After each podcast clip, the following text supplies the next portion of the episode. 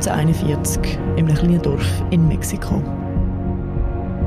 Der 21-jährige Marcial Marcial Degolado wird zum katholischen Priester ernannt. Kurz darauf gründet er einen römisch-katholischen Orden, die Legionäre Christi.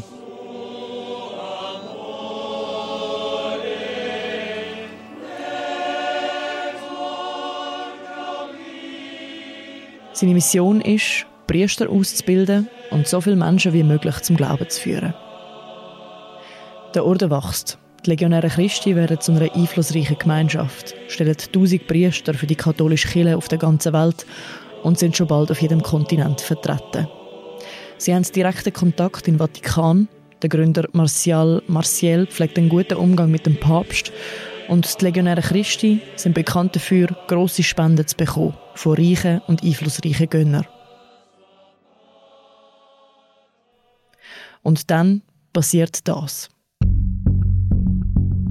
Der katholische Orden Legionäre Christi hat den Missbrauch von Kindern und Jugendlichen durch Geistliche auf breiter Ebene eingeräumt. Wie die mexikanische Zeitung El Universal berichtet, nahmen 33 Priester sexuelle Handlungen an 175 Minderjährigen vor. Mindestens ein Drittel der Opfer seien vom inzwischen verstorbenen Ordensgründer Marcial Maciel de Goyado missbraucht worden. Das sei das Ergebnis einer internen Untersuchung.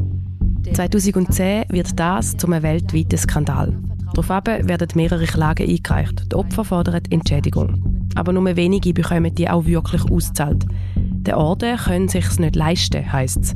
Sie haben keine flüssigen Mittel. Und dann werden die Pandora Papers publiziert. Und seitdem ist klar, die Gelder gibt es. Sie liegen auf einem Schweizer Bankkonto.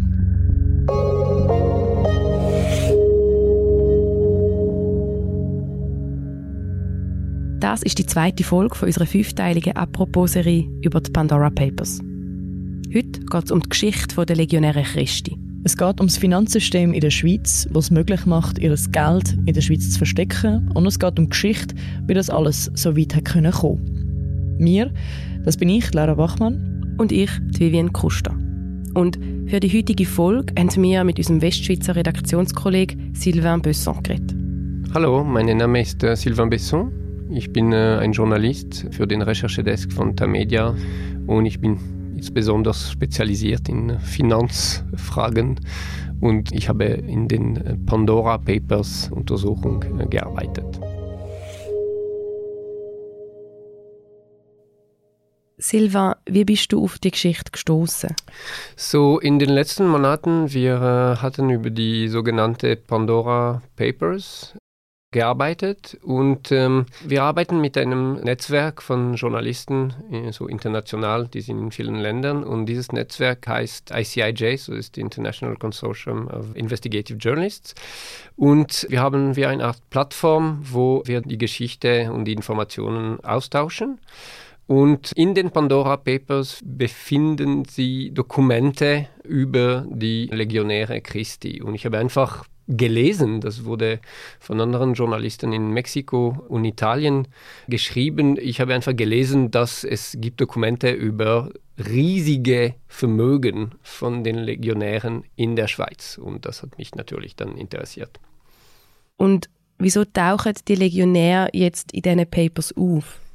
Man sieht in den Papers, dass es gibt sogenannte Trusts oder sind äh, Offshore-Strukturen, die Konten haben in Genf in vier Banken, die besten Banken sozusagen in Genf, die besten Privatbanken. Und man sieht, dass es gibt zwei Trusts mit Konten mit etwa 300 Millionen Dollars, die für die äh, Legionäre bestimmt sind. Und wofür ist das Geld genau? Dieses Geld ist für die, die ältere Priester, für die Pension oder für den Ruhestand oder für einfach für armen Priester, die in den Ruhestand sind. Die, die haben quasi kein Geld, sie haben auch kein Salär bekommen während äh, ihres Lebens und sie brauchen einfach ein bisschen Geld äh, Unterstützung. Und diese Trusts hatten zum Ziel, dass die Gelder gehen an diese äh, armen Priester und an die, an die Legion generell. Von wie viel Geld reden wir da? Wir, wir, reden wirklich von viel Geld. Das ist zwei Trusts mit je 150 Millionen Dollars ungefähr. Jedes Trust hat 150 Millionen Dollars, so die beiden Trusts haben 300 Millionen Dollars. Und woher kommt so viel Geld? Dieses Geld kommt von einer äh, sehr reichen und einflussreichen mexikanischen Familie, die heißt Garza. Die haben eine riesige Industriegruppe dort in Mexiko und ich glaube 2011 ist ein äh, älterer Mitglied der Familie gestorben und er hat ein Erbe gegeben an dessen Söhnen und die haben dann das Geld an die Legion oder für die Legion, die haben diese Trust gegründet und die Erbe dort gesteckt. Was ist das Interesse von diesen Erben, das Geld der Legionäre Christi zu spenden? Diese Familie ist eng mit den Legionären verbunden und der ältere Bruder von dieser Familie war sozusagen der Nummer zwei der Legion. So, er war selbst ein Priester und er war ein äh, hoher, sehr äh, hochrangiger Mitglied der Legionären. Und so, es war einfach normal für die Familie, die, die sehr, sehr reich ist, diese Erbe an den Legionären zu geben. Okay, also wir haben eine reiche Familie, die möchte ihr Geld diesen erzkatholischen Priester spenden und jetzt tauchen die Spenden in den Pandora Papers auf. Wo ist das Problem? Das Problem ist einfach, dass die Legion ist kein normaler Orden, könnten wir sagen. Sie ist ein sehr besonderer Orden. Zuerst die Eigenheit von der Legion ist, dass die haben immer reichen Familien sozusagen verführt.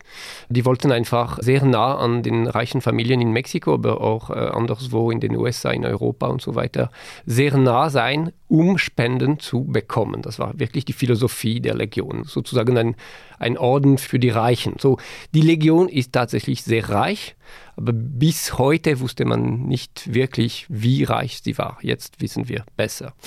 Und dann wirklich das Problem ist, dass die Legion hat viele Skandale gehabt in den letzten zehn Jahren und das hat mit Pädophilie zu tun. Das heißt, es, es gibt äh, Buben, die äh, missbraucht worden sind durch äh, Priester von der Legion. Das war quasi ein System, um den Gründer des Legions und der heißt Martial Maciel. Er ist in den 2000 Jahren äh, gestorben, aber er war sehr lange sehr einflussreich. Er hatte gute Beziehungen zum Papst Johannes Paul II direkt.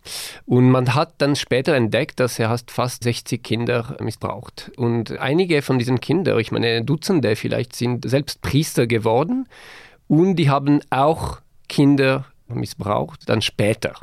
Das hat in den 50er Jahren begonnen und dann ist das bis in den 2000 Jahren, das wurde weitergeführt. Und so, es gibt sehr viele Opfer von diesen pädophilen Verbrechen und die wurden nicht vollständig entschädigt. Das heißt, die Opfer haben Gelder von der Legion verlangt. Das war der Fall zum Beispiel in den USA, das war auch der Fall in Mexiko, in Italien, in Europa. Und die Legion hat immer gesagt, aber wir haben gar kein Geld. Wir haben keine Gelder zur Verfügung. Man muss sagen, die Legion hat gewisse Personen entschädigt, aber man weiß nicht, wie viele und wie viel Geld äh, ausbezahlt worden ist. Das heißt, es gäbe jetzt Geld in diesen Trusts, die Opfer verlangen Schadensersatz, aber die Legion zahlt nicht. Grundsätzlich ist das so, ja.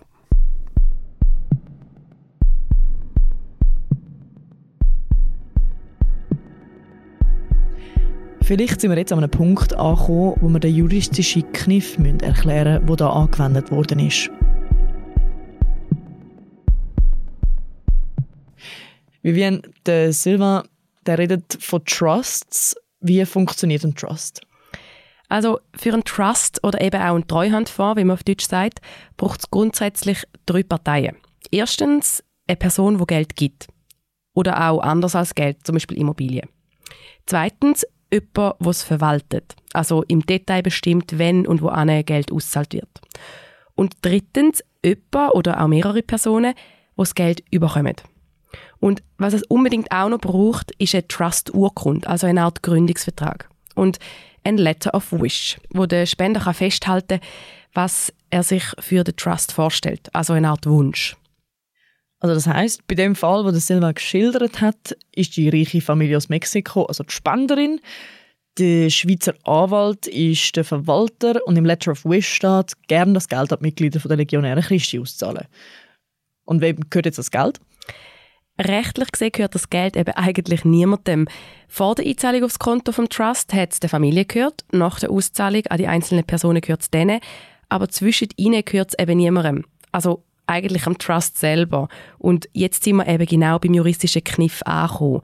Während der Zeit, wo das Geld niemandem gehört, kann man es halt eben auch nicht besteuern. Okay. Also, ich mache ein Beispiel. Wenn ich jetzt viel Geld hätte, dann könnte ich einen Trust einrichten, zum Beispiel für die Ausbildung von meiner Tochter. Sie könnte das Geld dann irgendwann, sagen wir mal, mit 18 fürs Studium bekommen. Aber jetzt, wo sie noch klein ist und das Geld im Trust liegt oder auf einem Konto vom Trust liegt, muss ich es glücklicherweise nicht versteuern, weil es gehört ja mir nicht mehr. Und es gehört ja auch noch nicht meiner Tochter. Plus, es ist noch gut angelegt. Das heißt, das Geld vermehrt sich über die Zeit im besten Fall noch. Also Wieso hast du keinen Trust? Würde ja voll Sinn machen. Weil ein Trust eben eher für Leute gemacht ist mit sehr viel Geld. Weil man muss bedenken, es ist ein bürokratischer Aufwand, darauf kommen Gebühren für die Verwaltungsperson etc. etc.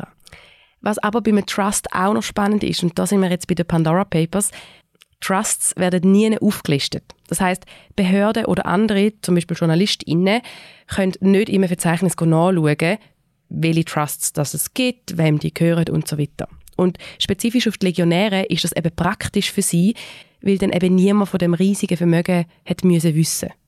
Aber ist das legal in der Schweiz?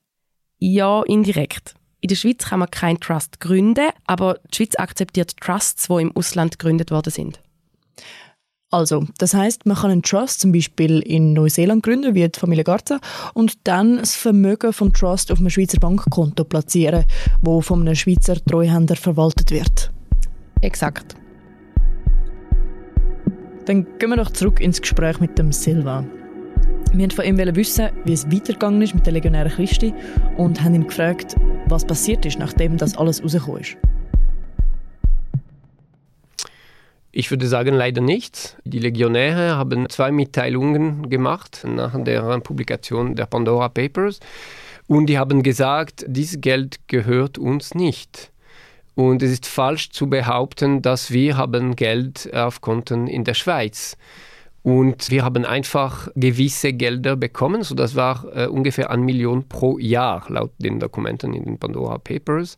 Das heißt, es gibt noch immer sehr viel Geld in Genf, vielleicht mehr als vor einigen Jahren. Vielleicht ist es heute mehr als 300 Millionen, weil die Börse ist nach oben gegangen und so weiter. So die Gelder sind gut investiert worden sind. Und die haben einfach gesagt, äh, das gehört uns nicht.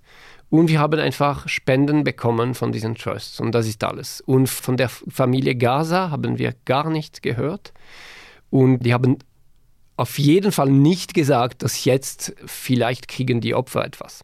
Silva, welche Probleme zeigen sich jetzt im Offshore-Fall der Legionären Christi? Oder anders gefragt, wieso ist die Geschichte so wichtig im Zusammenhang mit Offshore und Pandora Papers? Ich glaube, zuerst das Problem ist, es ist äh, undurchsichtig. Man wusste gar nicht, dass diese Gelder überhaupt existierten. So die Legion könnte zum Beispiel sagen, wir haben kein Geld oder wir brauchen mehr Geld oder wir wollen neue Spenden von reichen Leuten, die uns unterstützen müssen.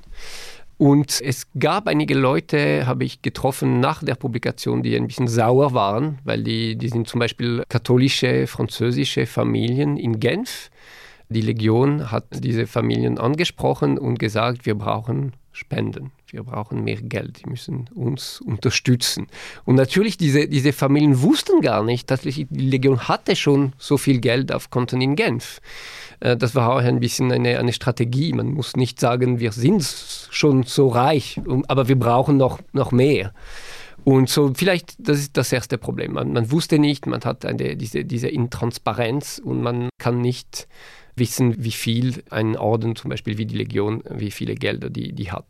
Und dann das zweite Problem ist natürlich nur, nur moralisch. Ich meine, das ist einfach, es gibt diese Opfer, die haben so lange gewartet, das schon seit Jahrzehnten. Ich meine, die ersten Opfer haben sich angemeldet in den 60er Jahren, glaube ich.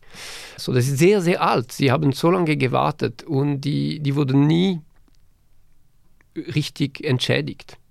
So, man könnte denken, jetzt ist die, die, die richtige Zeit, dass die Legion etwas ändert und sagt, zum Beispiel, die könnte die Gaza-Familie sagen, sie sollten vielleicht das Zweck äh, dieser Trusts ändern. um die Opfer zu entschädigen. Aber wir haben absolut keine Beweise oder Hinweise, dass es so passiert ist. Und der dritte, dritte Punkt ist vielleicht die, die Rolle der Schweiz.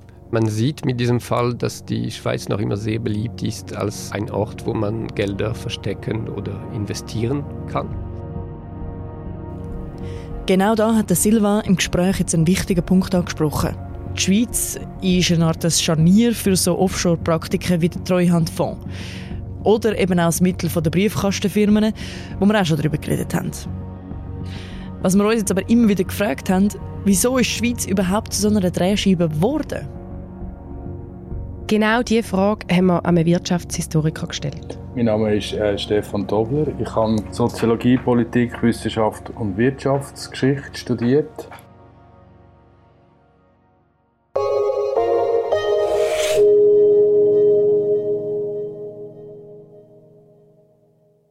Wir haben es vorher gesagt, wir hatten eine grosse Frage an Stefan Dobler, nämlich wieso die Schweiz zu so einem beliebten Umschlagplatz für Geld geworden ist.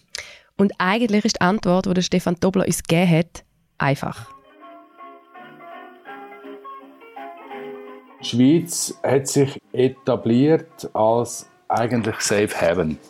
Als Ort, wo Politik stabil ist, wo die Gesellschaft stabil ist, wo alles ein bisschen, ähm, auch ein bisschen träge ist, wo Gesetze sich auch im Sinn der Wirtschaft entwickeln. Die Schweiz ist ein sicherer Hafen für Geld. Und das ist sie seit der Zwischenkriegszeit. Dann sind nämlich viele reiche Leute aus den umliegenden Ländern mit ihren Geldkoffer in die Schweiz gereist und haben bei uns ihr Vermögen in Sicherheit parkiert. In Sicherheit heisst in Sicherheit von den hohen Steuern in ihren Ländern, wo der Krieg alles Geld geschluckt hat. Oder auch in Sicherheit vor Inflation. Dazu gibt es einfach auch noch ganz pragmatische Gründe, die der Schweiz zu gut gekommen sind. Die Schweiz ist einfach auch in dem Sinn gut gelegen, rein geografisch. Es war ähm, sprachlich diversifiziert. Lang sind es Gelder aus Frankreich, Italien, Deutschland. Neutralität spielt eine Rolle, die Stabilität etc. Und es ist übrigens nicht so, dass dank dem Finanzplatz die Schweiz zu einem reichen Land geworden wäre. Das Reichtum von der Schweiz geht natürlich, man kann nicht sagen, es ist wegen dem Finanzplatz so, oder? Die Schweiz ist im Ende des 19. Jahrhunderts das zweitreichste Land pro Kopf hinter Großbritannien und hat eigentlich damals noch keinen Finanzplatz gehabt. In der Zwischenkriegszeit ist es also losgegangen mit dem Finanzplatz Schweiz und wo man dann gemerkt hat, dass der Finanzplatz noch praktisch ist für unser Land, hat sich auch Politik aktiv daran beteiligt. Und ein erfolgreiches Schweizer Konstrukt ist die Zeitgesellschaft. Heute sagen wir deren Briefkastenfirma. Eines der beliebtesten Offshore-Werkzeuge. Die Schweiz ist eine der frühesten Offshore-Länder, aber das hat man nicht, wie nicht erfunden, sondern es hat sich einfach so ergeben. Und dann würde ich sagen, in den 60er Jahren, 70er Jahren hat man auf die Schweiz kopieren. Also so Länder wie Panama, Bahamas und so, oder? Und die haben wirklich im grossen Stil die Schweiz kopieren. Und natürlich ein weiterer Grund, wieso der Finanzplatz so lange hat bestehen konnte, ist das Bankgeheimnis. Das Bankgeheimnis ist im Kern nichts anderes als ein Offenbarungsverbot.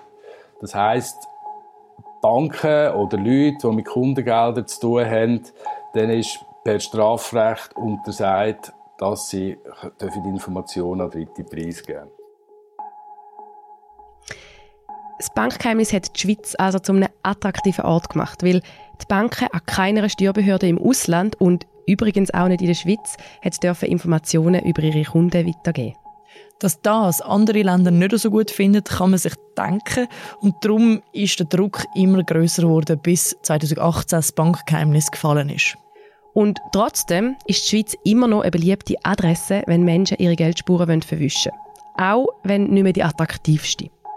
Der Safe Haven besteht halt doch immer noch. Unser System ist stabil. Und was natürlich auch zu dem Bild führt, oder, ist wahrscheinlich schon auch die ganze Hollywood-Industrie, also James Bond. I want to know who killed him. Terrible tragedy. I just want a name. I am merely the middleman. I'm just trying to do the honorable thing, returning the money to its rightful owner. Hmm. And we know how difficult that can be for a Swiss banker. Da kommt ja immer irgendwie ein Konto in der Schweiz und so, in jedem Film, oder?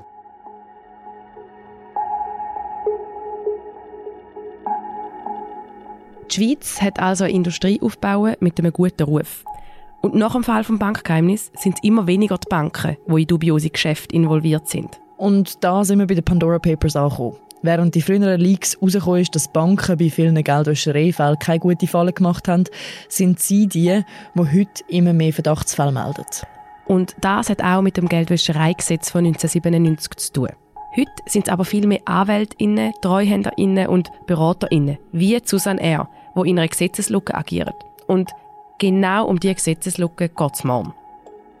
Und nachdem das berühmte Bankkundengeheimnis äh, leider gefallen ist, brauchen wir andere Merkmale, die den Schweizer Finanzplatz als einer der zentralen Finanzplätze der Welt darstellt. Dazu gehört Transparenz und dazu gehört auch, dass wir die Akteure mit guten Rahmenbedingungen ausstatten. Und um das geht es in diesem Geldwäschereigesetz. Und wir zeigen, wieso die Gesetzeslücke geschlossen werden. Weil immer wieder fliegen Offshore-Geschäfte auf, wo hinten dran viele Opfer stehen.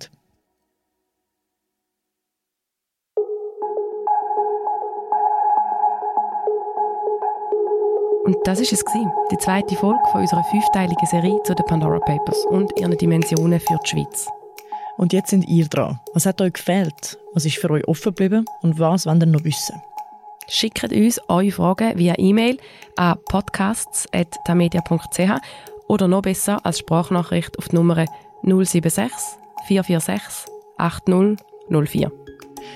Und wenn ihr gerade nicht mitgeschrieben habt, die Nummern und E-Mail-Adresse findet ihr in den Show Notes. Wir freuen uns auf euer Feedback und wenn es euch gefallen hat, abonniert doch den Podcast. Die Apropos-Serie ist produziert und moderiert von mir, der Vivian Kuster. Und mir, der Laura Bachmann. Die Recherchen rund um Pandora Papers sind von Oliver Zielmann, dem Christian Brönnimann und dem Silvan Besson. Musik Nikola Milos Misic, Leitung Mirja Gabatulla. Hey, danke fürs Zuhören. Wir hören uns morgen wieder. Ciao zusammen.